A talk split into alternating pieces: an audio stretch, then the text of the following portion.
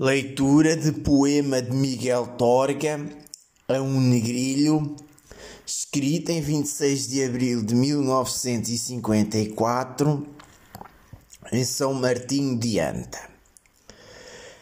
Na terra onde nasci há um só poeta. Os meus versos são folhas dos seus ramos. Quando chego de longe e conversamos, é ele que me revela o mundo visitado Desce a noite do céu, ergue-se a madrugada, e a luz do sol aceso ou apagado é nos seus olhos que se vê pousada.